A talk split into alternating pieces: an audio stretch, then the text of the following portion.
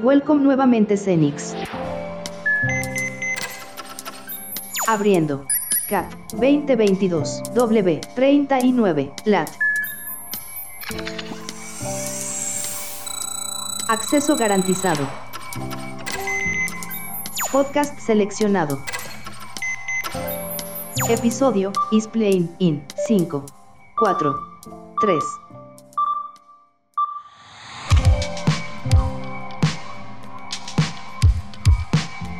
Celebrar el Día Internacional del Podcast 2022, desde Madarcaster Media organizamos un ciclo de charlas con diferentes representantes del universo podcast de Argentina. El objetivo es, desde el presente, pensar y debatir sobre el futuro del podcast. Un medio, un formato o una tecnología que llegó para cambiar y democratizar la forma de comunicación.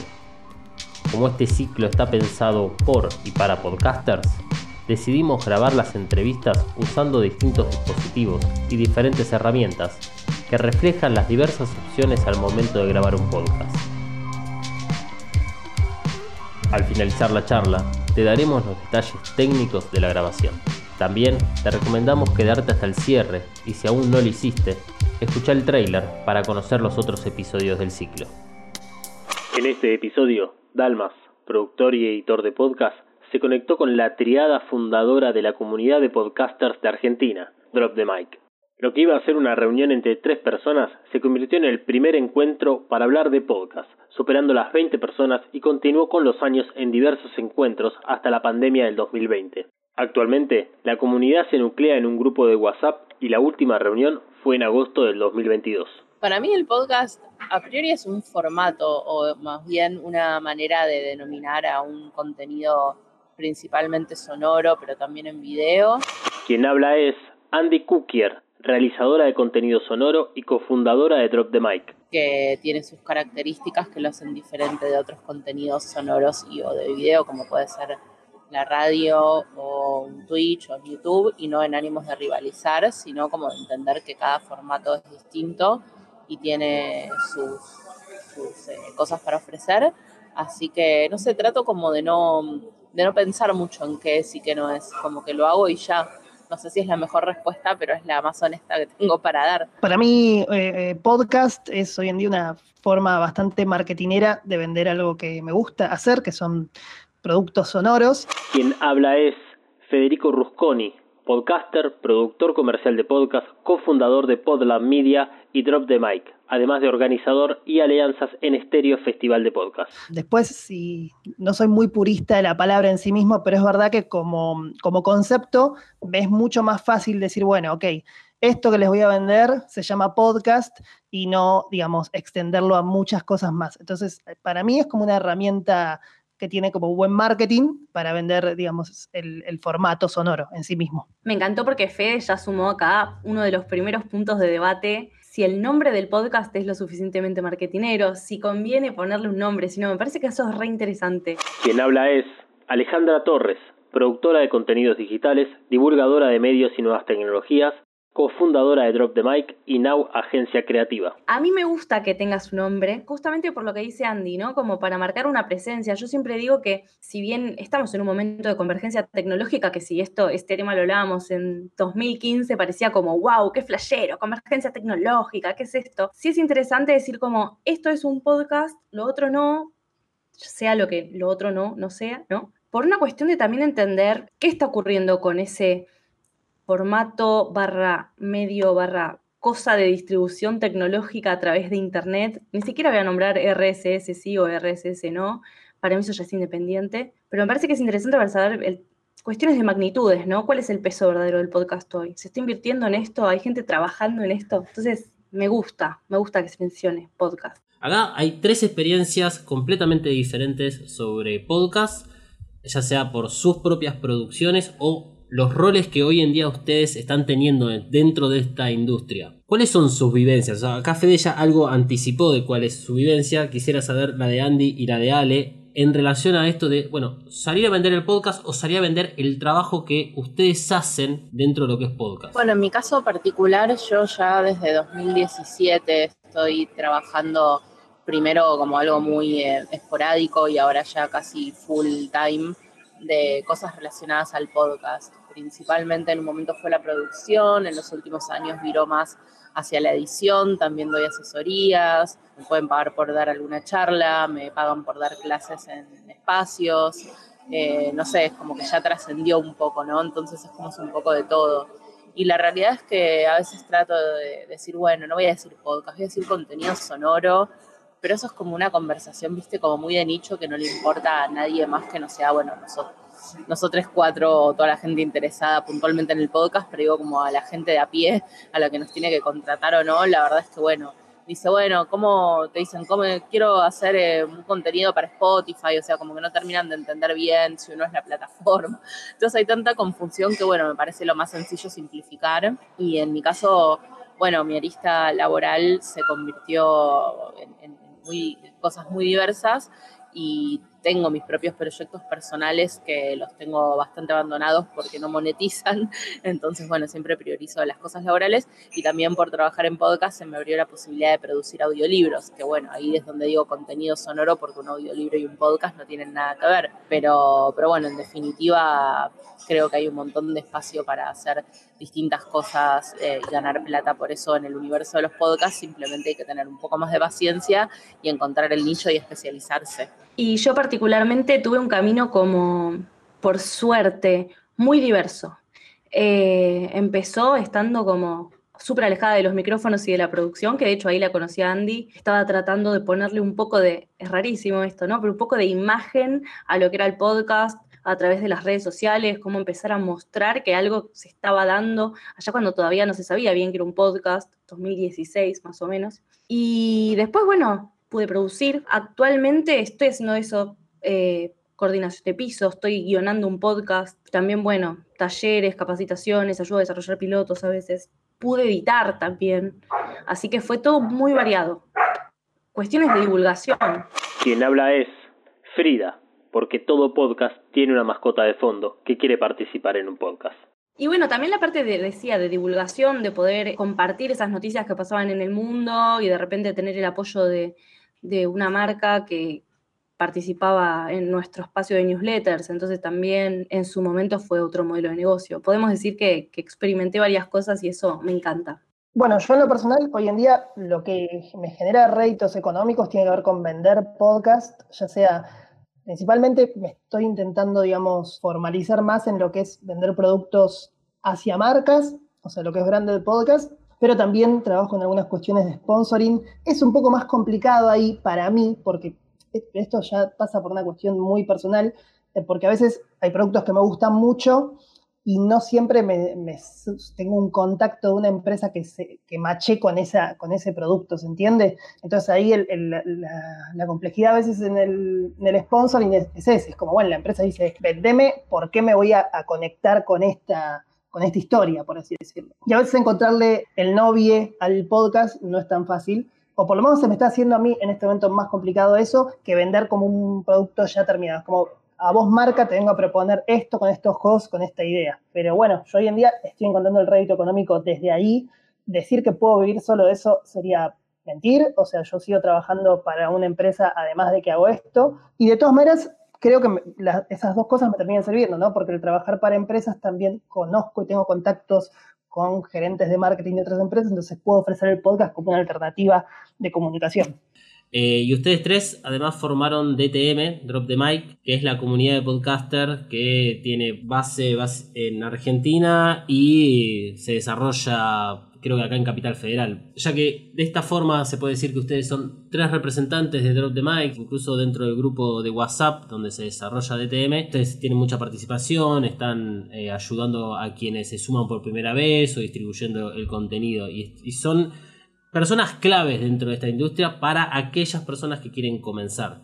¿Cuál sería un poco el objetivo de DTM hoy en día, teniendo en cuenta desde dónde nació? Lo loco de DTM para mí, creo que, no sé qué van a decir mis compañeros, ¿no? Pero es que básicamente surgió de, vamos a juntarnos eh, a cerrar el año, a hablar un poquito de podcast, nosotros tres, creo que en ese momento con Fede no nos conocíamos, ahí llamamos a varias personas, eh, no, Fede dijo como, bueno, y si invitamos a tal amigo, a tal persona, se terminaron sumando, terminamos siendo como 30 y ahí dijimos, che, hay algo, volvamos a repetirlo, ¿no? Pero lo interesante creo del proyecto ahora en esta instancia es ver cómo el proyecto es de todos, es de todos los que se quieren sumar a hacer podcast, es de todos los que quieren compartir una noticia. Nos excedió tanto y eso es alucinante. Sí, a mí me, pasaba, bueno, eso, con, con Ale somos amigas hace un montón de años y justo Fede me había entrevistado para el podcast que él tenía en ese momento que era Café con Java. Entonces, esto surgía la necesidad de compartir estas, estas primeras preguntas de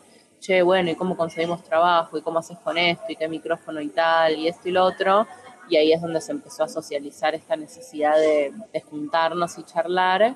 Y a mí me gustaron mucho, o sea, el primer encuentro obviamente no me lo voy a olvidar nunca porque fue súper inesperado, porque venía cayendo gente y era como, no, yo soy del podcast tal que me dijo tal, y todos venían de gente que no conocíamos, pero una persona le fue diciendo a la otra.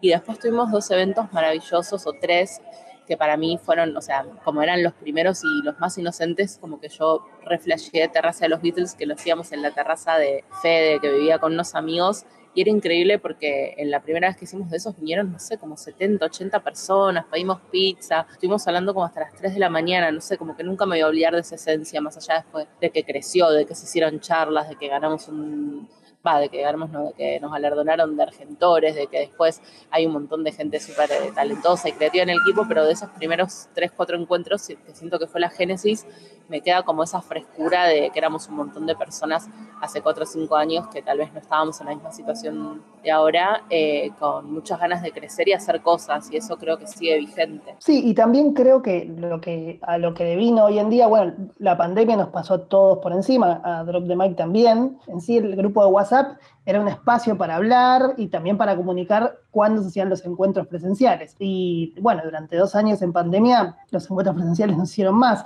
Entonces ahora, hace poquito cuando volvimos a hacer el encuentro, eh, la verdad que estuvo re bueno, me pareció por un lado pasó esto que, dijo Ale, para mí que, bueno, que ya el grupo, básicamente nosotros movemos un poco la generación de estos encuentros de nuevo, pero no, no es un grupo que, nos pertenezca, sino que es un grupo que lo, originamos nosotros en sí. Y después lo que hacemos es, obviamente, organizamos algunas cuestiones alrededor del grupo, pero ya el grupo en sí mismo es como que tiene su propia vida. Yo mismo en, pandemia en un momento llegué a pensar, bueno, ya Drop the Mic cumplió su fin, que era justamente si eras alguien que estaba empezando a hacer podcast, encontrar un espacio para poder intercambiar experiencias o encontrar referencias o encontrar, no sé, contactos para hacer ciertas cuestiones. Entonces eso Drop the Mic ya lo cumplía y estaba joya. No sabía si íbamos a volver a juntarnos. Bueno, por suerte, a mí la verdad que el encuentro para mí es re importante porque genera networking y eventualmente contactos para otros trabajos y también para conocer gente y tener otras experiencias. Y la verdad que bueno, ahora se está volviendo a dar. El último encuentro que tuvimos lo tuvimos el mes pasado eh, que fue en agosto, en agosto, ¿no? Sí, agosto.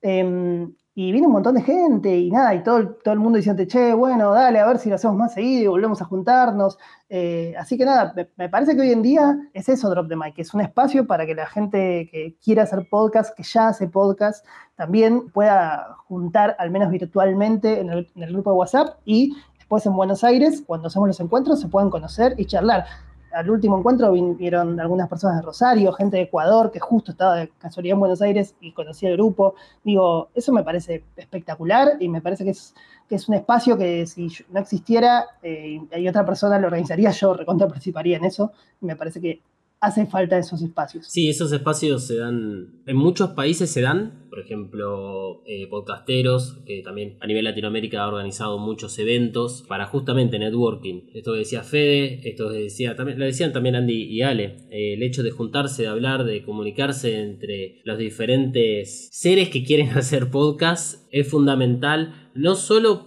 por lo menos desde mi visión, no solo para generar networking, conocernos, hacer producciones juntas, sino también porque de alguna forma sale de nosotros esa responsabilidad de ir educando, la palabra no me gusta, pero no encuentro otra, ir educando a las otras personas que no conocen sobre podcast, que se metan en el podcast, ya sea como, consumidores o como productores, porque no nos podemos sentar a esperar de que venga una mega empresa super internacional y diga, bueno, gente, como si fuese Netflix, esto es el podcast. Porque también hay algo intrínseco del podcast y que lo he notado en las diferentes respuestas de ustedes, que es que no se lo puede definir de una única manera y tampoco se lo puede usar de una única manera. ¿Ustedes para qué usan el podcast? En mi caso, los podcasts que tengo como proyectos personales, eh, que son Gatocracia, Está bien no estar bien y crudo, son meramente como una catarsis y una manera como de, expandir mi, ser, mis sentimientos y,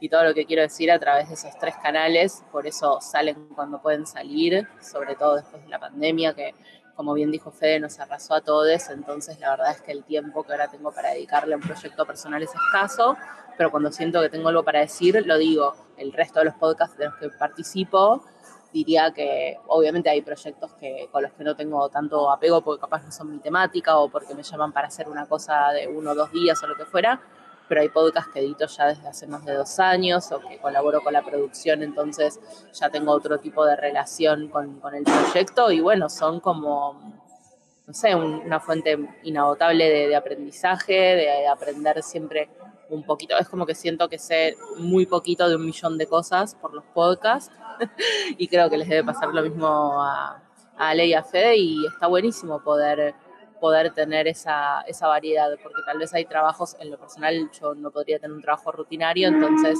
eh, incluso aunque edite hace dos años el mismo podcast, cada episodio es diferente o mismo si, bueno, no sé, de repente ahora estoy haciendo un proyecto de cuatro podcasts, después uno de siete episodios, no sé, y es todo tan diverso que la verdad es que me apasiona mucho que sea tan distinto.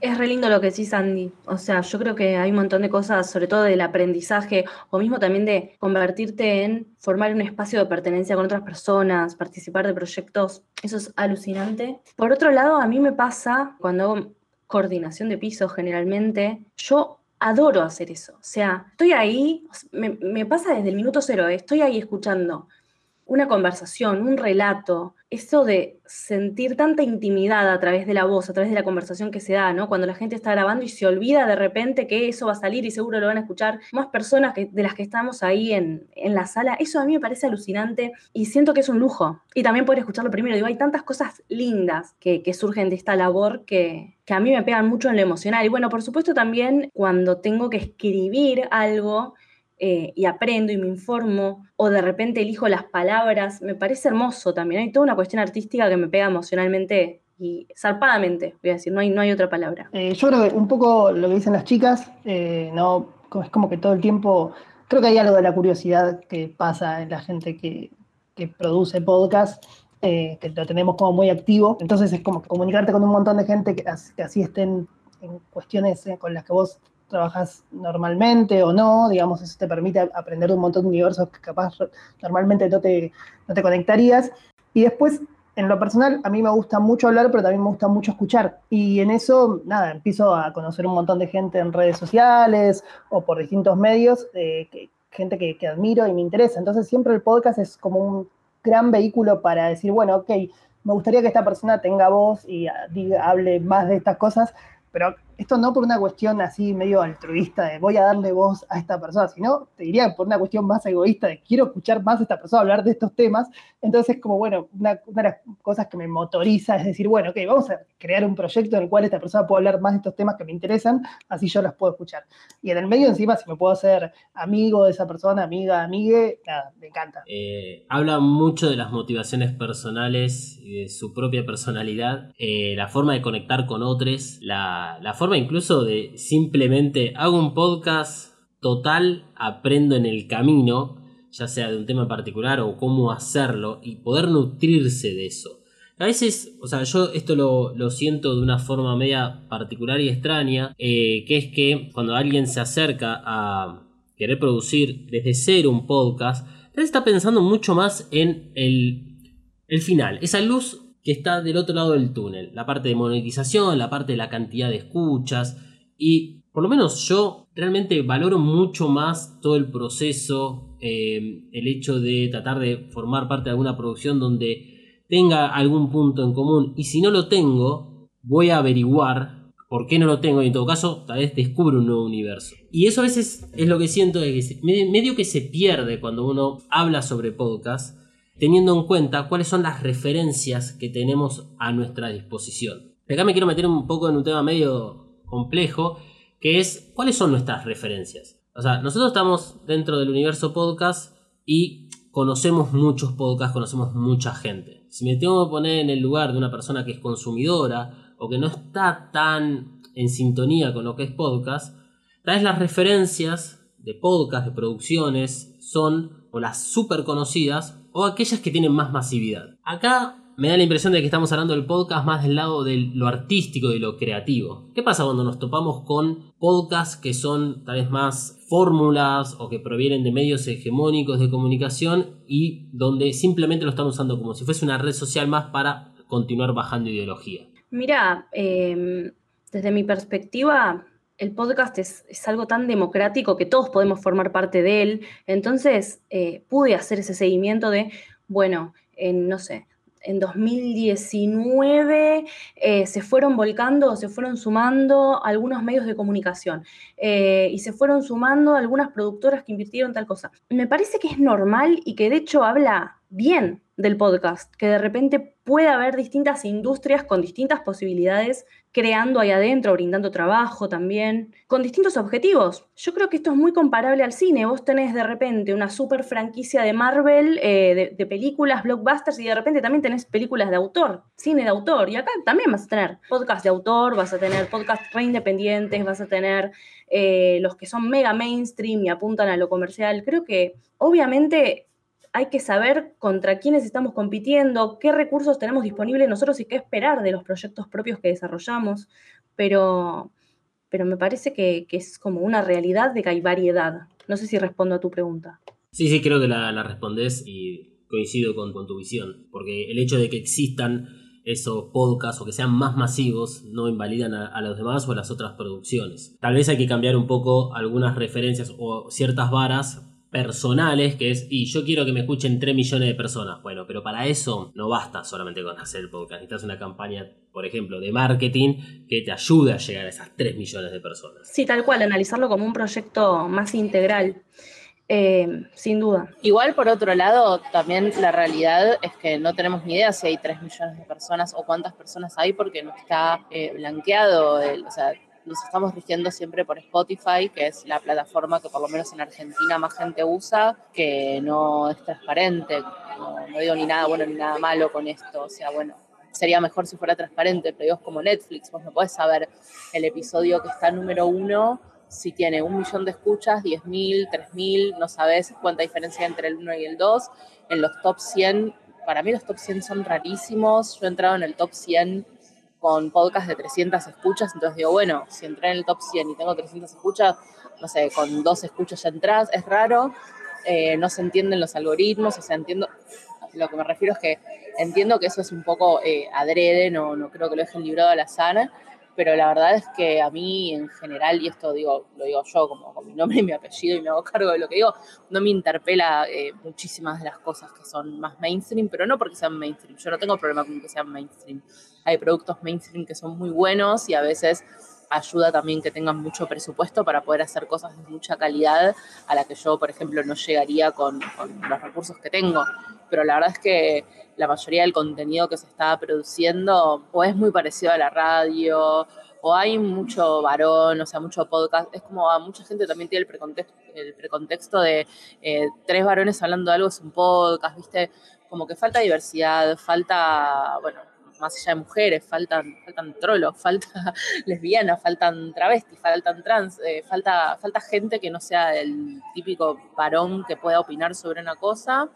Y falta también que se haga un poco más masivo, no, no masivo, porque al contrario, nunca va a ser masivo, capaz un contenido super storytelling o algo así, salvo que sea una producción millonaria que se le ponga mucha plata, pero mucha gente piensa que el podcast es eh, una persona hablando de las cosas que le pasan y lo que comió ayer a la noche y lo que fuera. Y es verdad que técnicamente es un podcast. Para mí no es un contenido que tenga súper eh, valor agregado si solamente se queda en mira, soy una persona famosa eh, que me dijeron ahora venir a hacer un podcast como antes podía haber estado en la tele acá y solo cuento las cosas que me pasan y le pasan a mis amigos, que para eso prendo, sé, la radio en los 2000, eh, que eran todos los programas iguales, entonces esta cosa de fotocopia y que la mayoría de los podcasts que están en los primeros puestos, no todos, pero la mayoría son esa misma fórmula calcada, incluso a veces siendo mujeres que hacen eso, ¿no? No, no lo socializo solo como algo que hacen varones, pero a mí la verdad es que me aburre bastante, me gustaría ver otro tipo de propuestas. Yo creo que mm, con respecto a lo mainstream o no mainstream, por ejemplo, mira, uno de mis podcasts favoritos se llama Velociradio, es un podcast que ya no sale más, que era un podcast de divulgación científica, eh, que era de una revista, una revista no super mainstream, una revista que hacían eh, dos investigadoras del CONICET y Juan Rocco, que Juan Rocco es creo, medio conocido en Twitter. Pero nada, era excelente ese contenido. Y se llamaba Velociradio, o sea, imagínate el momento del podcast que era, ¿no? Cuando salía, eh, que todavía era como visto como algo más radio, pero para mí tiene un montón de recursos súper interesantes, por ejemplo. Y ese podcast, no sé, yo no vi nunca en el ranking. Creo que en algún momento estuvo, porque al principio estaba solamente en Apple Podcast, después pasó a Spotify, eh, pero, pero bueno, para mí es un contenido que está buenísimo, tiene como un montón de recursos súper interesantes para hacer algo más que tres personas hablando, porque sí son tres personas hablando, pero tiene un montón de cuestiones alrededor de qué hacen con esas tres personas hablando, que lo hacen súper divertido y encima trabajan temáticas que no son para nada qué hice ayer. Entonces digo, esto está bárbaro. Y después, por otro lado, digo, también que un podcast le vaya bien tiene que ver con el aparato de marketing que tenga detrás, entre otras cosas, pero también puede ser que por una cuestión de circunstancia te golpee tu podcast esté en un muy buen lugar y después vos te encargues de que eso profesionalmente mejore. Para mí el caso de psicología al desnudo de Marina Mamolati, sí, Mamoliti, perdón, es, es recontra eso, porque ella empezó para hacerlo como un branding personal, porque tiene una página web, ella es psicóloga, y ese podcast de golpe explotó de una forma que fue como todo el mundo escuchando ese podcast. Y ella no había estado promoviendo el podcast en Instagram o en Facebook. Eh, o sea, lo que le sucedió fue que una cuestión de circunstancia que para mí tuvo que ver muy específicamente con la pandemia, le terminó jugando recontra a favor. ¿Por qué? Porque ella hablaba de salud mental en un momento donde la salud mental, o sea, se hablaba de muchas cuestiones de salud, eh, pero quizás no tanto de, de, la salud mental, y bueno, la recontra rompió. Entonces, hay cuestiones de circunstancia y hay cuestiones también de gusto personal para mí. Recontra coincido con Andy en un montón de las cosas que dijo recién. Y también creo que, bueno, que hay que entender que, hay que ver para qué da el mercado, ¿no? Si, si da para productos súper producidos eh, o a veces da muchas veces para réplicas de cuestiones de la radio. También hay una cuestión de consumos, ¿no? De lo que la gente se está acostumbrada a escuchar, lo que de a poco va a empezar a entrenar su oído, vamos a ver hacia dónde migra el gusto después. También hay una cuestión, ¿no? Programas de conversación, hablar de calidad, siempre son temas de debate, ¿no? Eh, de éxito, cuál es la vara del éxito. Pero me parece que también es importante entender que es un consumo cultural y de entretenimiento y de que tal vez algunos formatos o algunos éxitos funcionan más por una cuestión de dispersión, no por una cuestión de excelencia en cuanto al guion o, o, en la edición, ¿no? Cada cosa tiene su funcionalidad y eso para mí está bueno mencionarlo. Si no estaríamos todo el tiempo viendo documentales increíblemente culturales sí, eh, y no es así nuestro consumo de, de, medios y contenidos por lo general. De hecho, todo tiene más al lo que se le dice como el social entertainment, ¿no? Esto del TikTok y no sé qué y contenido rap. Sí, como un poco un contenido para cada momento, ¿no? Tipo, bueno, capaz en un momento que escucho Pixabirra Marvel, porque es un podcast de Marvel y quiero tenerlo de fondo, lavando los platos y cagándome risa de algo, y en otro momento me pongo a escuchar, eh, no sé, un episodio de Radio Ambulante, que siento que me tengo que involucrar más con la historia, eh, y porque tengo como más energía para involucrarme con la historia, o un episodio cruda, digo, me parece que, que que es eso también, sí, estoy recontra coincido, es, también empezar a ver en qué momento uno está para consumir ciertos contenidos y en qué momento otros. Dije todo lo que dije y también entiendo que la gente elige lo que quiere escuchar y claramente eh, me pasa mucho cuando, cuando empiezo una clase nueva de algo, no los voy a nombrar porque no tengo ganas como de... Como, como decía eh, Ofelia, regalos no hago, pero digo, siempre nombran los mismos dos o tres podcasts como las como los únicos que escuchan. Y capaz hay gente que no escuchó ningún podcast y solo escucha esos dos o tres, que a mi punto de vista la verdad es que son bastante, no sé si decir malos, porque no es que son malos en sí, sino como que no tienen contenido y que no se sostienen más allá de personas diciendo eh, algo, digo, pero si esa persona no fuera conocida y viene y vengo yo a hablar de ese mismo tema, no me escucharía nadie. Entonces ahí es donde pienso como, bueno, evidentemente si a mucha gente le gusta esa persona, obviamente se va a volcar ahí así como, qué sé yo, si ahora, por decir algo, si ahora Lali hace un podcast, todo el mundo va a escuchar podcast porque todo el mundo le ama a Lali, y después, bueno, hay que ver qué clase de, de podcast hace Lali o si lo que fuera. Pero también tengamos en cuenta que dentro de lo que es podcast hay eh, pedazos de radio cortados que son entrevistas, en un momento había listas de DJ, eh, bueno, todo esto igual todo sigue refiriendo a Spotify que termina siendo en un punto es la solución, pero también es bastante parte del problema. Eh, con esto nunca más me, nunca más nunca me llamarán para trabajar en Spotify, digo, para tener un original o para nada que... o sí, pero no.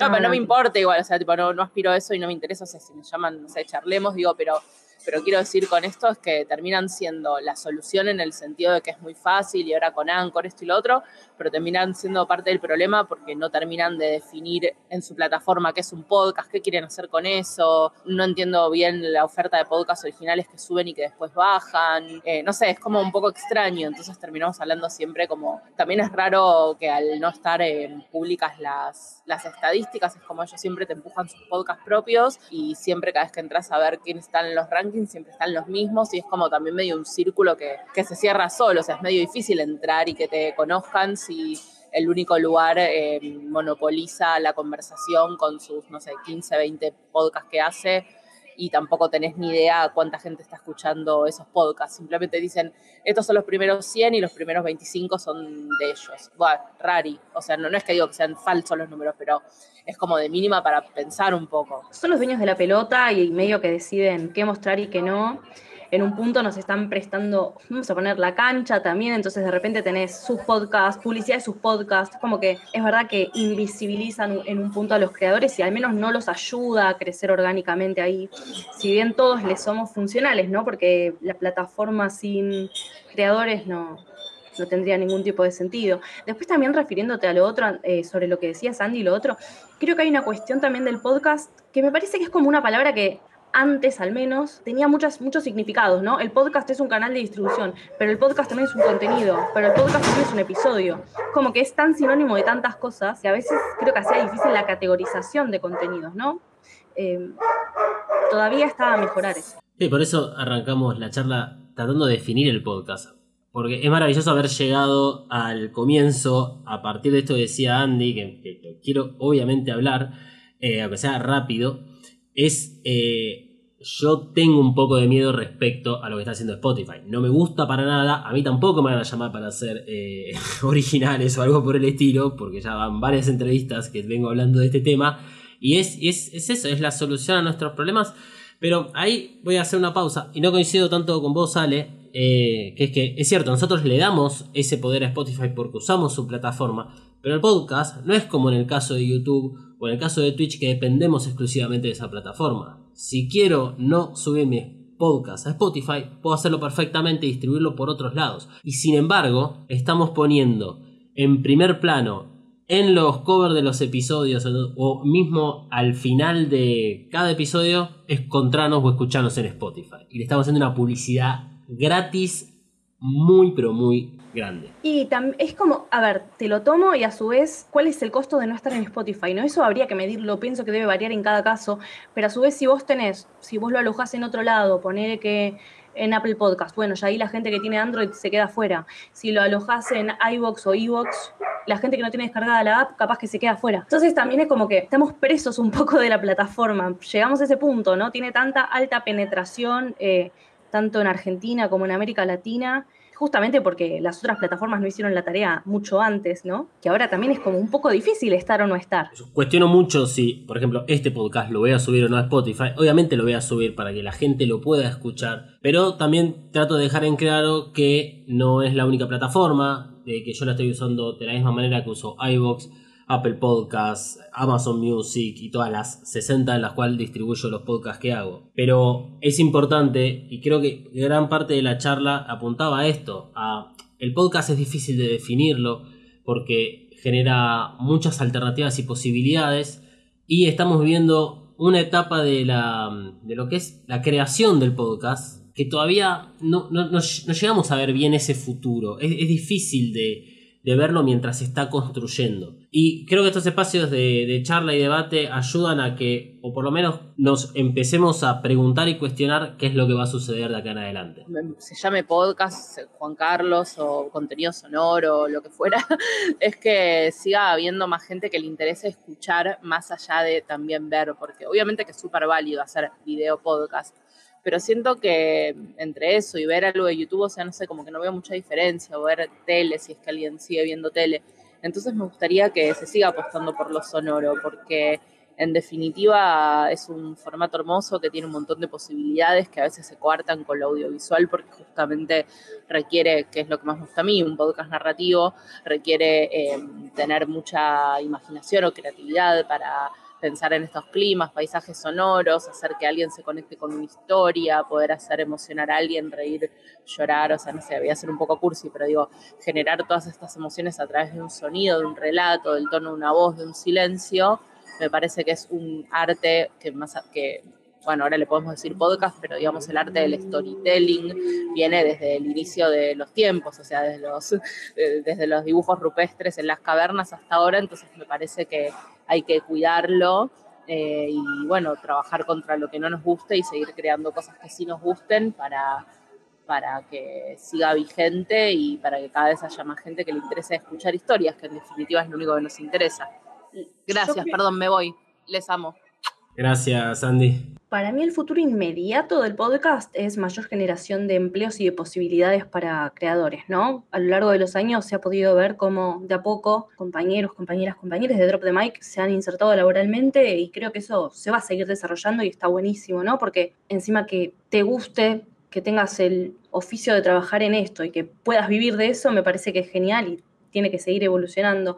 Después a nivel consumo me parece que ya viene dándose esto de bueno, quiero escapar un poco de las pantallas, escucho un podcast, ¿no? Eh, para mí el podcast es como los libros en un punto, son contenidos de consumo lento, eh, son contenidos de apreciación tal vez. Tal vez, no, sé si va a llegar a ser lo más masivo, ¿no? Pero es, muy importante que esté para brindarnos todas estas otras posibilidades. Después se verá lo demás. Eh, calculo que acá en Argentina ya, bueno, ah, ya está sucediendo, ¿no? Ya están llegando figuras conocidas, algunas celebridades a hacer cuestiones de podcast y eso sigue visibilizando y está bueno y también genera trabajo. Dijo, para mí eso todavía se va a seguir desarrollando. Después, bueno, instituciones ya están desarrollando podcast, no les estoy contando nada, nada loco. No sé, Fede, si sumarías algo más. Yo creo que hay algo que tiene que pasar, es que, que esto se transforme en una industria. Para eso todavía siento que falta, o sea, falta que estemos más formalizados de alguna manera.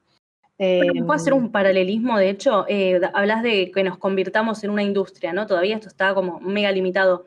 Si nos ponemos a pensar en otros medios, por ejemplo, realmente tenemos lo que se puede decir una industria del cine, digo, tenemos una industria o un sector de, radio, entonces también eh, hay una situación país, ¿no? De lo que es la producción de consumos culturales en sí.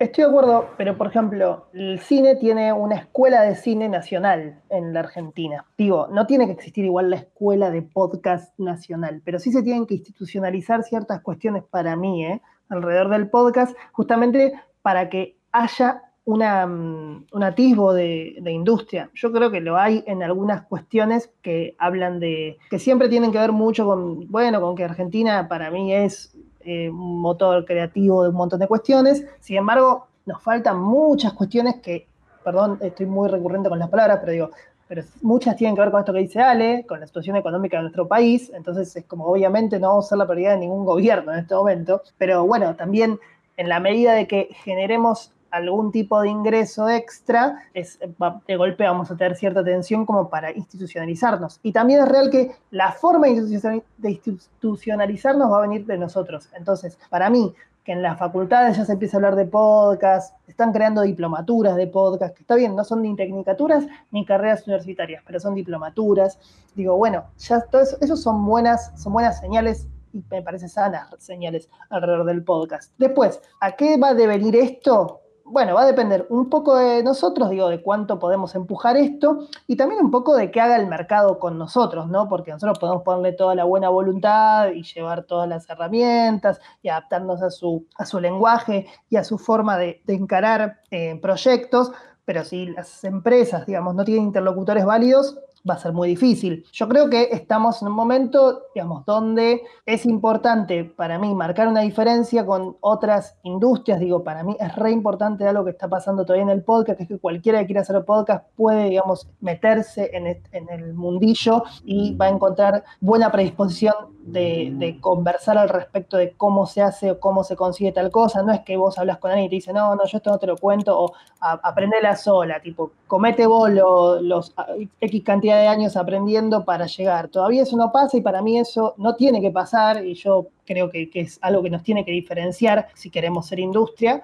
Y después, bueno, por otro lado, es esto, ¿no? Ver qué pasa con el contexto. Digo, en Estados Unidos es industria, sin embargo, están con grandes problemas económicos. En Europa es industria muy eh, motorizado por una gran empresa y después por Evox y por otras empresas que están empezando a meterse. Digo, tampoco es fácil. Eh, no digo que es, no es que en todo el mundo está pasando y en Argentina no. En algunos lugares del mundo ya está pasando, pero también tienen sus dificultades para sostenerse como industria cultural. Sí, sí, sí, más que nada me refería no solo a lo económico del nivel país, sino a una cuestión mucho más global, que, o sea, desde lo cultural, desde lo político, de todo lo que rodea esto, desde lo institucional, como bien decís, no es solamente desde una realidad económica de Argentina. Creo que incluso hasta tenemos un montón de oportunidades en estas situaciones también, a nivel producción. Medio como lo que había pasado con la televisión, el desarrollo de producción en, no sé, 2004 acá en Argentina, ¿no? o 2002 con la crisis. Hay, hay posibilidades de que esto siga creciendo. La comparación que hacía Sale sobre la industria del cine y la del podcast la tomo, yo hago la misma comparación, pero eh, en el caso de YouTube, por ser algo todavía como más eh, reciente, que hasta incluso recuerdo que hace pocos años desde los canales de televisión se reían de los youtubers y hoy en día están contratando a esos para que vayan a hacer contenido. Entonces hay, como un movimiento, hay algunos pasos que se tienen que cumplir y también coincido con lo que decía eh, Fede acerca de el valor de que por lo menos el podcast esté metido dentro de las instituciones, eh, porque a veces no alcanza ni con ni una ni con ni otra, o sea, con que sea una industria aparte y que haya una carrera o simplemente de que esté dentro de algunas carreras. Eh, tenemos una forma también de consumo de los consumos culturales, que tal vez a veces no va tan de la mano con los modelos económicos. Algo que a mí me interesa mucho, que tiene que ver con los medios de comunicación, y en particular la radio, tomando el caso de mm, Estados Unidos o de España, donde las radios siguen siendo muy utilizadas, incluso en paralelo con el podcast, no han bajado sus audiencias más o menos han repartido, pero están en 60-70% de escucha de radio y de podcast en Estados Unidos o en España. ¿Y por qué funciona allá y por qué acá, entre comillas, no funciona? No es necesariamente por el país, hay algo dando vueltas en esta zona que es como que todavía nos cuesta. Hay que entender de instancias igual, o sea, ellos nos llevan una ventaja desarrollando el contenido, eh, al podcast en general, eh, por un montón de otras cuestiones tecnológicas que ya sabemos más que nada, ¿no? Que más del 60% o 70% de tu población tenga iOS en el caso de Estados Unidos, permitiendo que, no sé, que toda la gente que tiene el iPhone, por ejemplo, o el, o el iPod, pudiera conocer lo que era un podcast, eh, ya les dio un entrenamiento a los oyentes de evangelización mucho más grande. Eso por una parte. Y segundo, creo que todavía está pasando con las radios lo que vos mencionabas con la tele y los youtubers. Todavía el formato de podcast, no sé si no le dan bola, vamos a decir las cosas directamente, no lo enganchan, pero la realidad es que no hay muchos casos, pudiendo tener un montón de casos, eh, de señales de radio que hayan hecho podcast exitosos, ¿no? Como una estrategia a, rememorar. No sé si se me escapa uno. Digo, bueno, hay, hay ejemplos, ¿no? Futurock sí, es una, pero tal vez me refiero a radios más tradicionales y comerciales que no está pasando aún. Capaz que en un futuro sí. A mí me da la impresión de que esos medios lo que hacen es siempre correr detrás de la pelota y si de repente TikTok se vuelve como un lugar en donde todo el piberío va, se junta, interactúa y tenemos que ir y hacer TikToks ahora. Es que mira,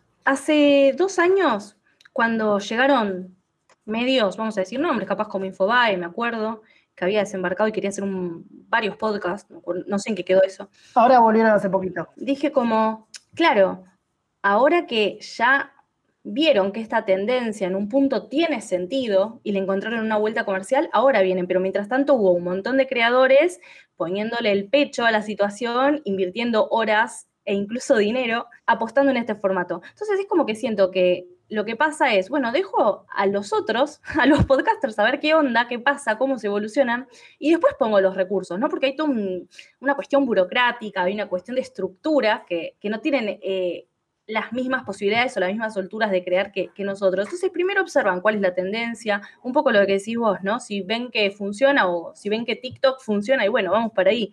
No tienen la necesidad de correr. ¿Por qué? Y porque tienen recursos económicos, digo, o sea, y es un negocio distinto. Pero para mí hay algo ahí. Por ejemplo, el otro día pensaba en esto, ¿no? Agustín Espada el otro día eh, publicó un poco la pauta gubernamental que había en radios eh, acá en la Argentina. Y hoy en día ¿Por qué yo hablo de la institucionalización? Digo, porque a partir de la educación también empieza a estar en el discurso la necesidad de invertir en esos espacios. Entonces, ¿por qué no se pauta en podcast? Digo, hay, radios que tienen audiencias muy bajas. A veces hay, muchos podcasts que tienen audiencias más altas que radios eh, en las que el gobierno pauta, ¿no? Y en medios tradicionales también, no solamente hablando de radio, digo, puede ser televisión. Entonces digo, bueno, un poco también me parece que hay que ir hacia otro tipo de discusión. No, no digo que la respuesta sea la pauta gubernamental, pero lo que digo es que el Estado, y esto sucede en todos los países, pone plata para que los medios generen contenido. ¿Por qué el podcast tiene que quedar afuera de eso? Mira, Fede, para mí principalmente eso se da porque todavía dentro de los equipos de podcast no, o sea, vamos a decir amateur, si se quiere, no hay roles como los que vos estás empezando a desarrollar, que son de, bueno, yo me encargo de lo comercial, yo me encargo de salir a buscar el sustento para que esto sea sostenible. ¿No? Creo que eso va a ser parte de nuestra evolución, de la evolución del formato y del sector. Claro, pero para mí hay, hay una discusión ahí que es más amplia, que no solamente tipo yo le vendo podcast eh, de, cierta productora o por a cierta marca, es como, che, no, el Estado tiene que también invertir en nosotros como industria cultural, porque somos, digo, si invierte en el cine, invierte en la televisión, invierte en la radio, digo, pero no es por, che, dennos plata Estado para que podamos hacer las cositas que nos gustan. Digo, es una industria cultural, es una industria que forma también. Y, eh, entonces digo, tiene que haber, es una discusión que se tiene que dar también. Es como, che, bueno, de alguna forma el podcast como industria cultural tiene que empezar a tener algún, alguna subvención del Estado para todos, tanto para eh, grandes producciones como para gente que quiere empezar y quiere profesionalizarse y que todo no dependa de que justo tengas la suerte de eh, haber sido formado en una diplomatura interna o que justo conozcas a alguien que te haya traído el podcast. Digo, no, que, haya formas de y que todo no sea el mecenazgo de Buenos Aires o que no sea ganarte el concurso de BEA Podcast o que sea ganarte una mecena X que vos la llevas al podcast, sino empezar a tener subvenciones del Estado como tienen otros medios. Para mí es, ese debería ser un paso fundamental para que todos podamos crecer como industria. Seguramente igual eso empieza a suceder, ¿no? Todavía el podcast es extremadamente joven, o sea, la notoriedad del podcast, ¿no? Es extremadamente joven, me parece todavía a nivel país. Eh, pero para mí va a pasar. De hecho, en los fomentos antes era como, y todavía creo que sigue pasando, ¿no? No siempre dice podcast, dice radios u otras nuevas tecnologías, pero podcast todavía es como que no, Totalmente. figura siempre. Para mí, el año que viene es una prueba de fuego, o sea, yo quiero ver qué pasa el año que viene con las elecciones. Quiero ver si el podcast se puede meter en la pauta, eh, porque, porque, bueno, ahí los medios, o sea, la pauta independientemente que es, eh, no sé si es anual o todo o mensual, pero digo, che, ¿por qué no, no estás considerando el podcast? Ahí tienes una, una porción zarpada de gente que, que, escucha. Entonces digo, entiendo, sí, es más de nicho, pero la realidad es que cuando ves los números y ves a ciertas radios y ves el, share de mercado que tienen esas radios eh, y la cantidad de audiencia que tienen en puntos, es como decir, che, ¿por qué no están yendo al podcast? ¿Esto es más por una cuestión política o es una decisión de desconocimiento? Entonces, bueno, esto hay que discutirlo. Hay que discutirlo por lo menos para tener una respuesta, independientemente que después me digan, bueno, no, esto es por política. Tipo, el podcast lo que le falta es justamente, no sé, un sindicato o le falta un, player fuerte dentro de una mesa política. Bueno, entonces lo que tendríamos que hacer es un poco empujar para eso.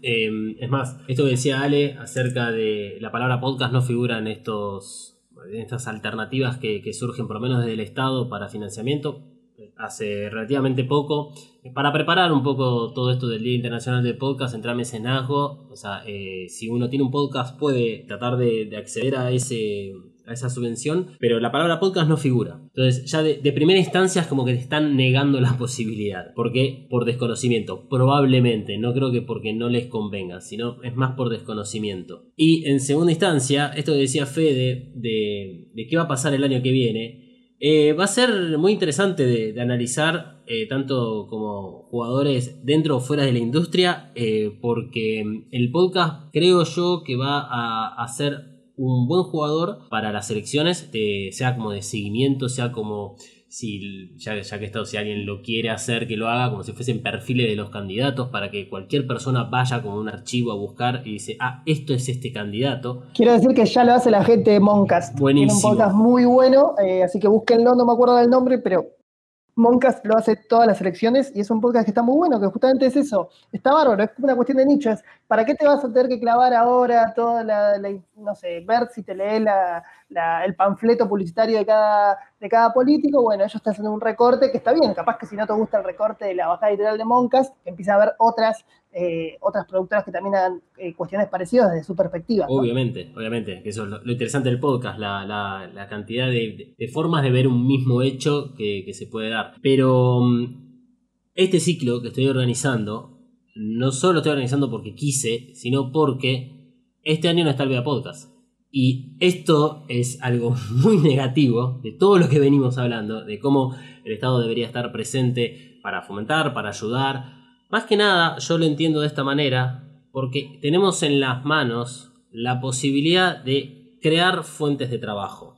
En un mundo en el cual nos anticipan todo el tiempo, de que cada vez es más difícil conseguir trabajo, que después nos van a, vender que eh, la robotización de ciertas industrias van a hacer que ciertas personas dejen de tener trabajo. Tal vez nos estamos tirando a una sociedad donde tenemos que empezar a construir cosas más culturales, más creativas, más propias del ser humano. Y acá en la mano tenemos trabajo, tenemos gente que puede vender ideas, gente que las puede distribuir, gente que las puede promocionar, gente que las puede crear, idear, escribir, desde diseño gráfico hasta locutores. Hay un montonazo de roles y de subindustrias que se mezclan en la del podcast, que se mezcla también en la de YouTube o en las de streaming.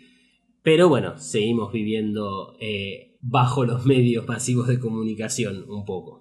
Es, algo medio triste de, ver. Ok, entiendo que es una, noticia no tan feliz, pero tenemos una noticia feliz, ya que está, aprovecho y hago el chivo, porque este año está Estéreo, Festival de Podcast, que acá te estoy tirando una primicia, Dalmas.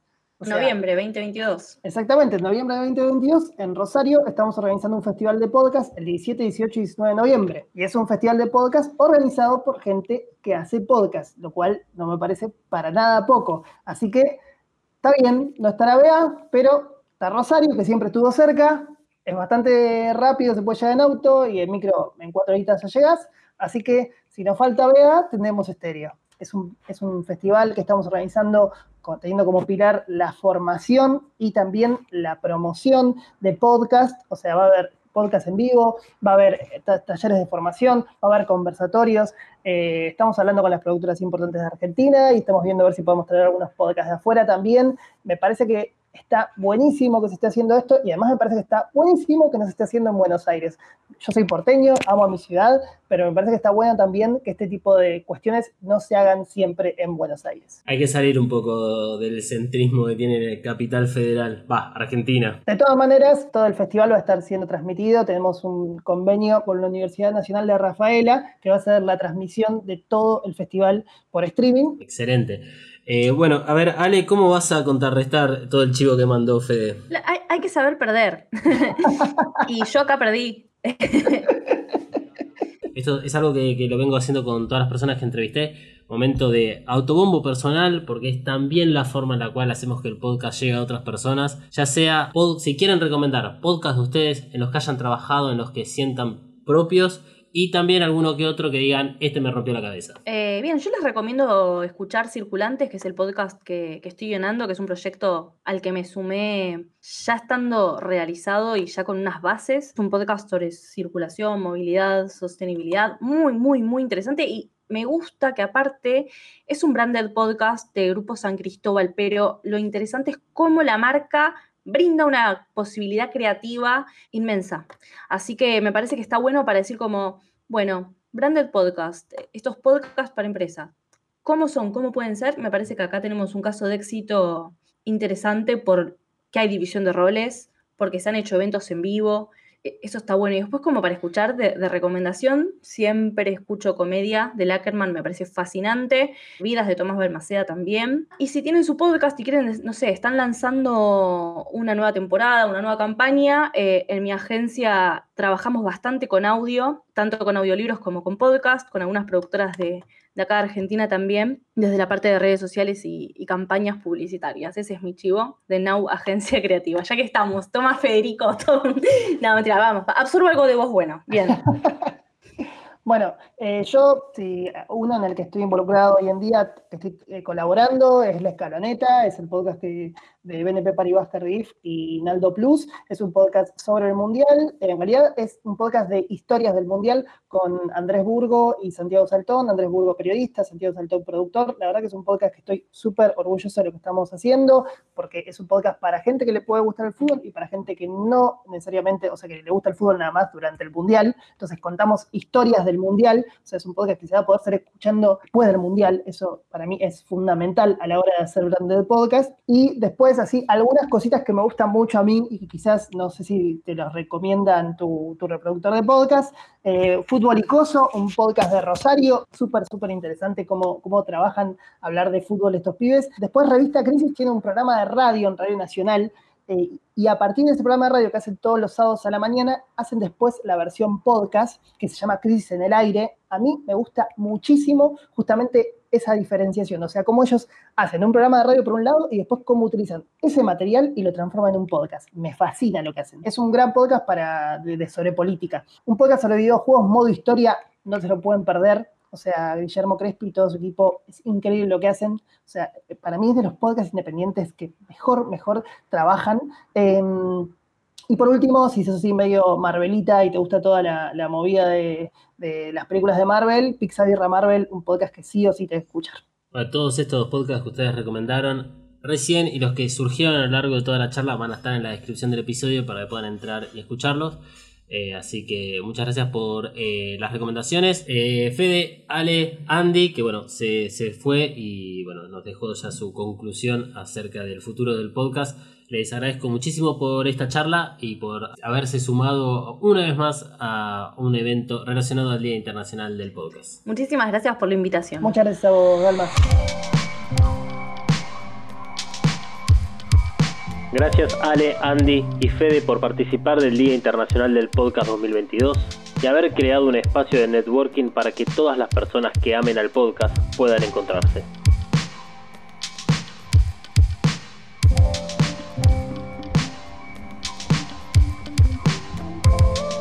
La descripción del episodio te dejamos los podcasts recomendados y toda la información complementaria a este episodio. Este ciclo fue organizado y producido por Mothercaster Media. El diseño sonoro y artístico fue creado por Dalma. Y el diseño gráfico estuvo a cargo de Ana Laura Caruso. Si querés o tenés un podcast, visita mothercastermedia.com.